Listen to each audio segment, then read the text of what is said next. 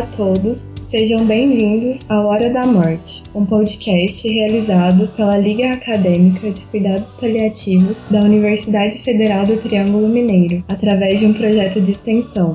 Eu sou a Larissa Oliveira, acadêmica do sétimo período de terapia ocupacional, vice-presidente e coordenadora da comunicação social da Liga Acadêmica de Cuidados Paliativos da UFTM. Hora da Morte.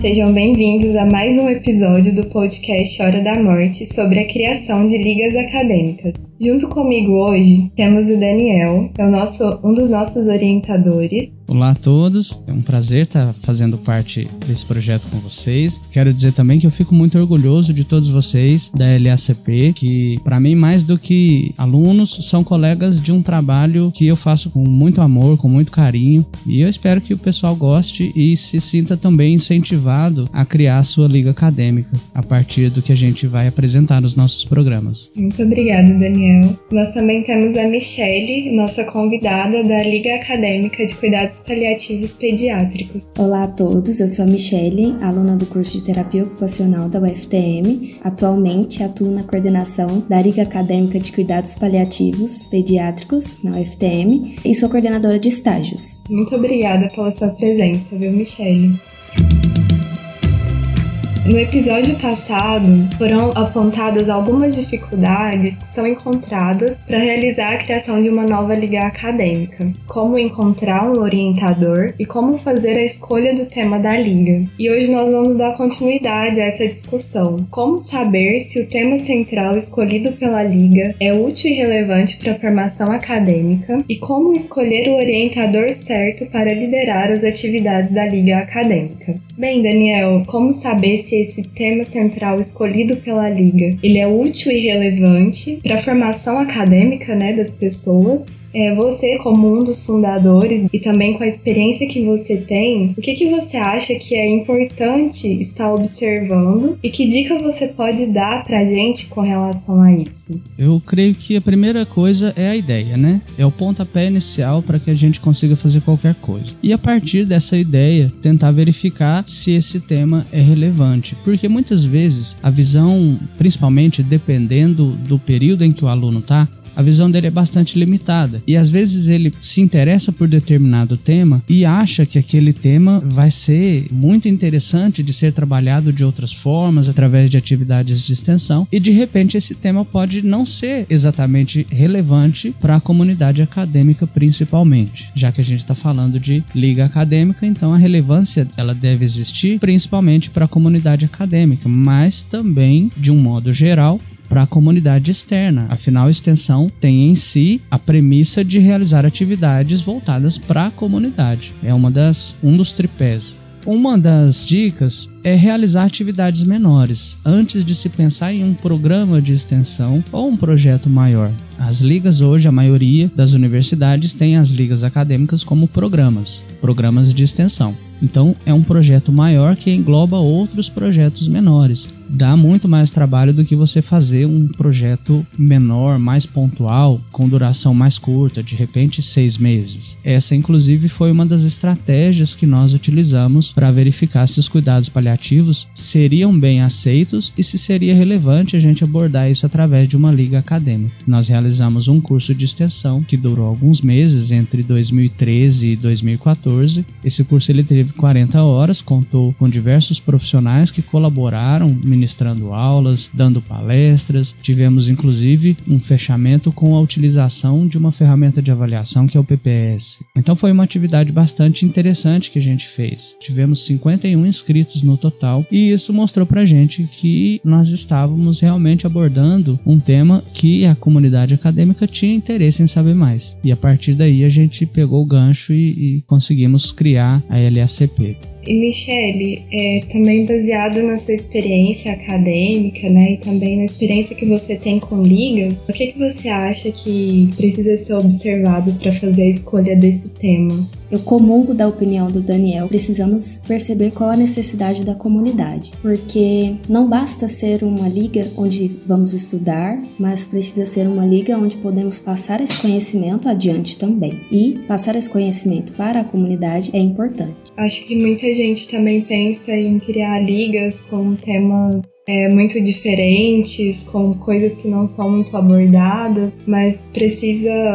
A gente precisa realmente observar isso, né? Se é realmente relevante, né? E qual a relevância tanto para nós na academia quanto para a sociedade também, né? Uma coisa que às vezes impede o aluno de progredir na sua ideia é que ele vai percebendo a sua ideia às vezes começa cedo, mas ela demora um pouco para tomar forma propriamente. E às vezes quando o aluno consegue dar forma para essa ideia e falar assim, isso dá certo. Às vezes ele já está num período tão avançado do curso, sobrecarregado de atividades, estágios nos períodos finais, TCC, e aí ele já não consegue mais desenvolver alguma coisa que seja consistente consistente que possa ficar depois que ele sair da universidade. Eu percebo muito esse travamento dos alunos nesse sentido. Por isso que eu estimulo muito a divulgação de ideias. Tem uma ideia? Coloca para fora, conversa com outras pessoas. É assim que essa ideia vai para frente, né? Guardar comigo e tentar amadurecer ela sozinho às vezes pode me limitar para fazer essas, essas atividades todas. Sim. Se me permitirem, eu gostaria de pedir para Michele explicar um pouquinho sobre como foi a criação da, da Liga Acadêmica de Cuidados Paliativos Pediátricos, especificamente porque nós já temos a Liga Acadêmica de Cuidados Paliativos. E aí, a Liga Acadêmica de Cuidados Paliativos Pediátricos é uma especificidade dentro de uma especificidade, ou seja, é um nicho muito mais restrito de temas a serem abordados e trabalhados na Liga. Como que vocês compreenderam ou perceberam a demanda e a necessidade de se criar a Liga Acadêmica de Cuidados Paliativos Pediátricos? É uma excelente pergunta. Na UFTM, nós temos, que antigamente eram chamados de enfermaria dos crônicos, que é um quarto dentro do hospital, que as crianças moram lá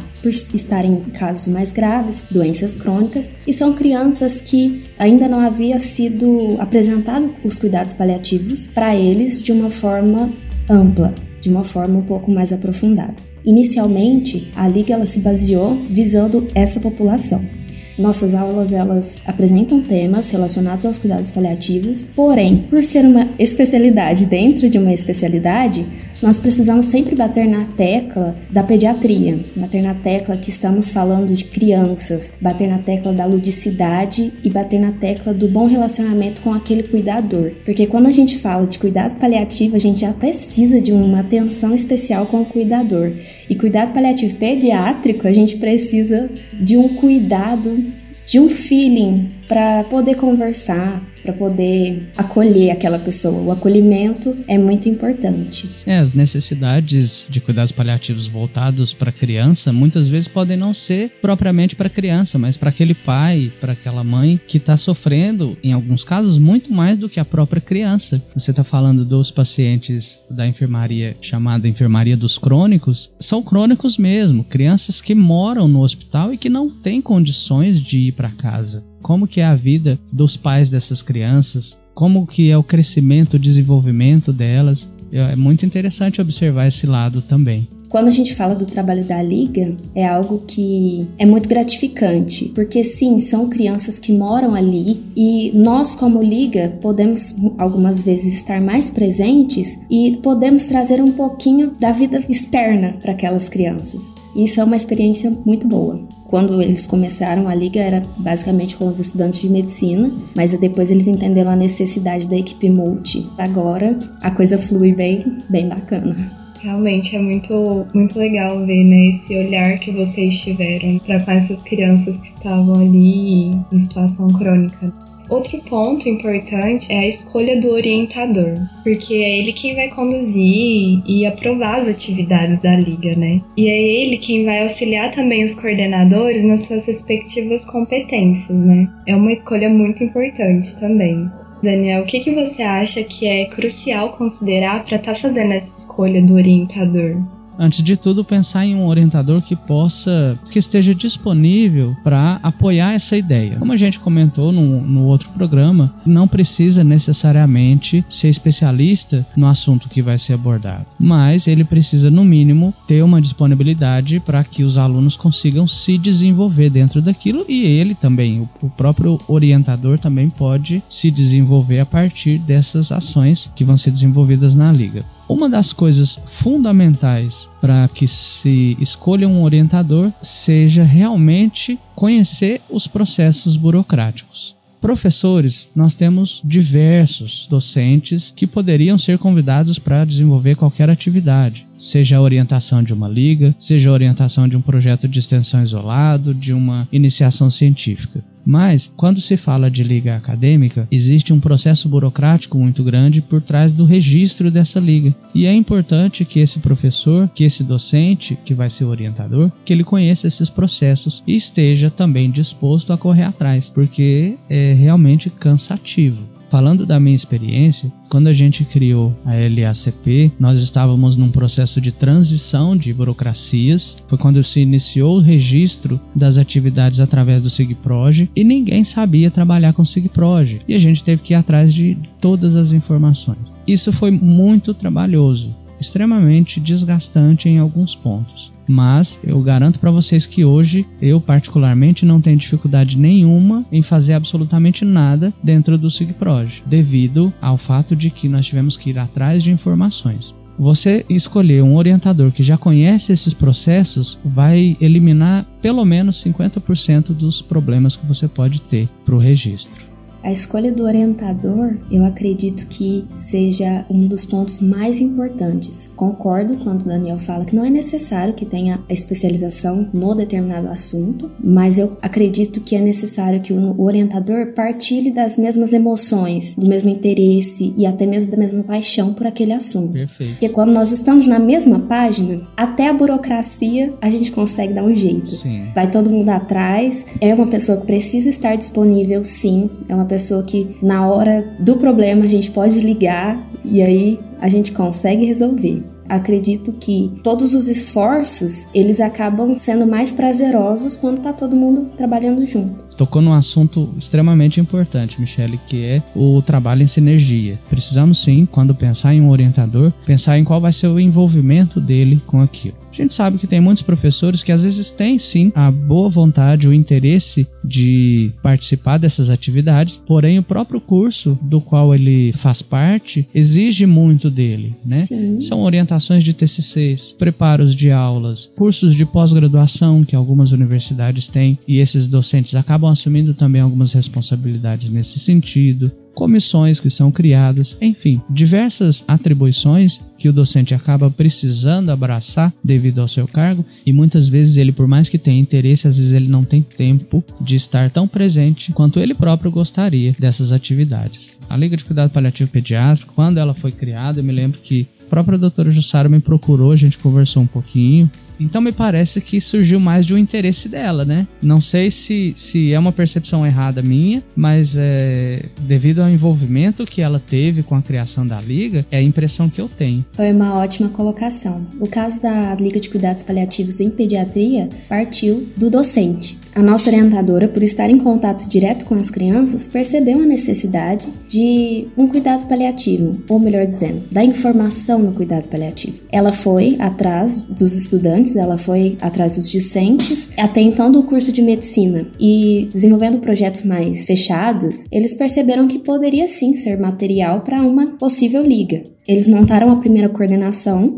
ela e os estudantes de medicina, fizeram um simpósio e começou a caminhar. Quando começou a caminhar, abriram para os outros cursos e aí a coisa foi melhorando. Em relação aos estágios, eu como fico hoje na coordenação de estágio, nós percebemos que o benefício que a liga trouxe para aquele quarto, né? É o quarto que tem seis crianças, são seis famílias E a verdade é que todas se tornaram uma família só, porque se veem todos os dias, tem uma rotina muito semelhante. E tem os mesmos problemas, inclusive, às vezes, né? Os mesmos problemas. E é uma coisa incrível. Nós percebemos que quando algo está errado com uma criança, nós vemos o impacto em todas as crianças. Então, existem dias que nós entramos no, no quarto e já percebemos que o clima não tá para a atividade que foi proposta. E a gente vai fazer só o acolhimento. Legal, bem interessante. É uma coisa muito interessante que nós precisamos até, nós fizemos o trabalho agora, nessa última turma que entrou, fizemos o trabalho pré-visita, né? Explicando para o pessoal como é que funciona, qual que é a dinâmica do quarto e, e realmente é necessário. É legal, bastante interessante vocês terem essa percepção e essa sensibilidade, né, quando chegam lá. Quando a liga foi criada, a gente pôde perceber que para as mães do quarto teve uma reação muito positiva. Elas se sentiam muito sozinhas. E um exemplo disso foi que houve no, no ano de 2019 nós cometemos a falha de não fazer nada especial para as crianças no mês de outubro. A gente fez só as visitas básicas e para as mães aquilo foi algo de forte impacto negativo. A gente precisou se redimir, porque também agora a liga faz parte da vida daquela família do quarto 253 eu acho que são importantes considerar também é, para estar tá fazendo a escolha desse orientador, ver se, se esse orientador ele possui conexões também, né, com profissionais da área, né, para que eles possam estar tá enriquecendo também as atividades, né, da liga. Trazer o networking dele para perto do, da, dos alunos também, né? Isso, porque aí eu acho que fica mais palpável também, né, não fica uma coisa só teórica. E aí os estudantes conseguem ver na prática, né, o que que que está sendo abordado ali na aula, né? Eu acho que fica muito mais fácil de visualizar também. Perfeito. Finalizamos o nosso episódio por aqui. Eu agradeço a presença da Michelle. Muito obrigada por ter contribuído. Eu quero dizer que eu estou muito grata de ter feito parte. Eu acredito que esse projeto, o podcast em si, é algo grandioso, muito importante para os cuidados paliativos, para o FTM, e eu adorei essa parceria. Estou sempre à disposição. Eu também agradeço a presença do Daniel por estar com a gente em mais esse episódio também. Imagina, eu que agradeço. Agradeço também a, parceria, a participação da Michelle, trazer essa experiência, essa vivência um pouquinho diferenciada, né? De um. Obrigada, gente. De um assunto tão específico e que às vezes a gente não consegue abordar apropriadamente. Ótimo exemplo de como uma ideia pode realmente dar certo se a gente quiser fazer dar certo. Parabéns para vocês, inclusive, Michelle, pela criação da liga e pelo desenvolvimento dela. E eu acredito sempre que as ideias, duas cabeças pensam bem melhor do que uma. Então, agregar ideias é sempre muito bom. Sem dúvida. Obrigada, gente. Muito obrigada por você que escutou a gente aqui. E semana que vem a gente se encontra. Eu vou dar um spoiler do tema da semana que vem, que vai ser proporcionalidade em cuidados paliativos e a curva de transição. Um abraço e até semana que vem.